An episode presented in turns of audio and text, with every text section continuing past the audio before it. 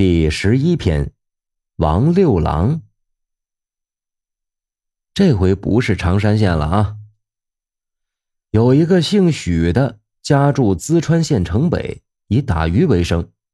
他每天傍晚呢，总要带酒到河边去，边喝酒边打鱼。而喝酒前呀，又总是先斟上一盅，祭奠一下，并祷告说：“河中的逆鬼，请来喝酒吧。”这样便习以为常了。其他人往往打鱼很少，而他每天都打满筐的鱼。有一天傍晚，徐某刚刚独自饮酒，见一少年走来，在他身边转来转去。徐某请他一起喝酒，少年也不推辞，二人便对饮起来。这一夜竟然连一条鱼也没能打到，徐某就有些丧气。看到这样呢，少年起立躬身说：“我到下游为你赶鱼吧。”说罢，朝下游飘然走去。不一会儿，少年回来说：“大鱼群来了。”果然听到有许多鱼吞吃鱼饵的声音，徐某便撒下了网，一网捕了十数尾尺把长的大鱼。他非常高兴，对少年呢深表感谢。少年欲走，许送鱼给他，少年不要，并说：“屡次喝你的好酒，这点小事怎么能提到感谢呢？如您不嫌麻烦呀，我将常来找您。”徐某说：“呃，才相见一晚，怎说多次呢？你如愿来相助，我是求之不得。可是我怎样报答你的情谊呢？”于是便问少年姓名。少年说。我姓王，没有名字。你见面呀，就叫我王六郎吧。说罢，便告辞而去。次日，徐某将鱼卖掉，顺便多买了些酒。当晚呢，徐某来到河边的时候啊，六郎早就在这儿等候了。两人便开怀畅饮起来。饮几杯后，六郎便为徐某开始赶鱼了。就这样啊，半年过去了。有一天，六郎忽然对许说：“你我相识，情同手足，可是，咱们马上就要分别了。”说的很悲伤。徐某甚为诧异，问六郎为何这样。六郎考虑再三，才说：“你我既然亲如兄弟，我说了，你也不必惊讶。如今将要分别。”无妨，如实告知。我呀，实际是一鬼，只因生前饮酒过量，最后溺水而死，已经好几年了。以前你之所以捕到比别人更多的鱼，都是我暗中帮你驱赶的，以此来酬谢祭酒之情。明日我的期限已满，将有人来代替我，我将要投生于人间。你我相聚只有今晚了，所以，我心里很难过。徐某听了，起初呢十分害怕，然而因为长期的相处啊，恐怖不在，反而难过起来。于是他满满的斟了一杯酒，捧在手中说：“呃，六郎，我敬你这杯酒，望你饮了不要难过。”你我从此不能相见，虽很伤心，但你由此解脱灾难，我应该祝贺你。不要悲伤，应该高兴才是。于是二人继续畅饮。许问六郎：“呃，何人来相替？”六郎说：“兄长明日可在河边阴处等候，正当午时，有一女子渡河。”溺水而死，即替我之人。二人听到晨起鸡叫，方洒泪而别。次日，许在河边暗暗的观看，会有什么事发生。正午时分，果然有一怀抱婴儿的妇女到了河边，便坠入水中，把婴儿抛弃在岸上，举手登啼的啼哭着。妇女几次浮上沉下。可是后来呢，竟又水淋淋的爬上了河岸，坐在地上稍稍休息后，抱起婴儿痛哭起来。不过一会儿走了。当徐某看到妇女掉入水中时啊，很不忍心，想去相救，但一想到这是六郎的替身，才打消了救人的念头。当又看到妇人未溺死，心中怀疑六郎所言是否有些荒唐。当晚，徐某仍到原地去打鱼，而六郎却早已经在那里等候着，说道：“如今又相聚了。”可暂先不说分别之事。徐某问六郎白天的事儿，六郎说：“哎，本来那女子啊是替我的，但我怜她怀中婴儿，不忍心为了自己一人而伤两人的性命，因此我决定舍弃这个机会，但又不知道何时再有替死之人。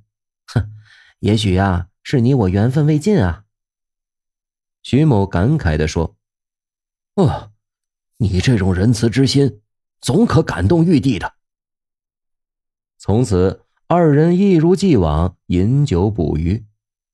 过了几天，六郎又来向徐某告别，徐以为又有替六郎之人了。六郎说：“不是的，我前几次之好心啊，果然感动了玉帝，因而招我为招远县乌镇的土地神。”明天呀，我就要去赴任了。如你不忘咱俩的交情，不要嫌路远，去招远看我。徐某祝贺说：“贤弟行为正直而做了神，我感到十分欣慰。但人和神之间相隔遥远，即使我不怕路远，又怎么样才能见到你呢？”六郎说：“只管前往，不要顾虑。”再三叮嘱而去。徐某回到家，便要置办行装啊，东下招远。他妻子笑着说：“哼，你这一去几百里路，即使有这个地方，恐怕和一个泥塑像也无法交谈吧？”徐某不听，终究去了招远。问当地居民，果然有个乌镇。他找到了乌镇，便住进一个客栈，向主人打听土地祠在什么地方。主人惊异地说。客人莫非姓许？徐某说：“呃，是的。但您怎么知道啊？”店主人又问：“客人莫非是淄川人？”徐某说：“是啊。然则您又是怎么知道的？”店主人并不回答，很快的走了出去。过了一会儿，只见丈夫抱着小儿。大姑娘、小媳妇在门外偷看，村里人纷纷到来围看徐某，如四面围墙一般。徐某更为惊异，大家告诉他，前几夜呀，梦见神人来告知，有一个淄川姓许的人将来此地，可以给些资助。然而在此等候多时，徐某甚为奇怪，便到土地祠祭祀六郎，祷告说：“自从与你分别后啊。”睡梦中都铭记在心，为此呢，远道而来赴昔日之约，又蒙你托梦告知村里人，心中十分感谢。很惭愧，我没有厚礼可赠，只有一杯薄酒，如不嫌弃呢，当如过去在河边那样对饮一番。祷告毕，又烧了些纸钱，顷刻间见到一阵旋风起于神座之后。旋转许久才散去。当夜，徐某梦到六郎来到，衣冠楚楚的，与过去大不相同。六郎致谢道：“有劳你远道来看望我，使我又欢喜又悲伤。但我如今有职务在身，不便与你相会。近在咫尺，却如远隔山河，心中十分凄怆。”村中人有微薄的礼物相赠，就算代我酬谢一下旧日的好友吧。当你回去的时候，我必来相送。徐某住了几天，打算回家，大家殷勤的挽留着，每天早晚都轮流做东为徐某饯行。徐某坚决告辞，村中人争着来送许多礼物，为他充实行装。不到一天，送的礼物啊，装满了行囊，男女老少都聚集来送许出村。忽然刮起了一阵旋风，跟随徐某十余里路。许对着旋风再拜说：“六郎珍重，不要远送了。你心怀仁爱，自然能为一方百姓造福，无需老朋友嘱咐了。”旋风又盘旋许久才离去。村中的人呢，也都嗟叹着返回了。徐某啊，回到家里，家境稍稍宽裕些，便不再打鱼了。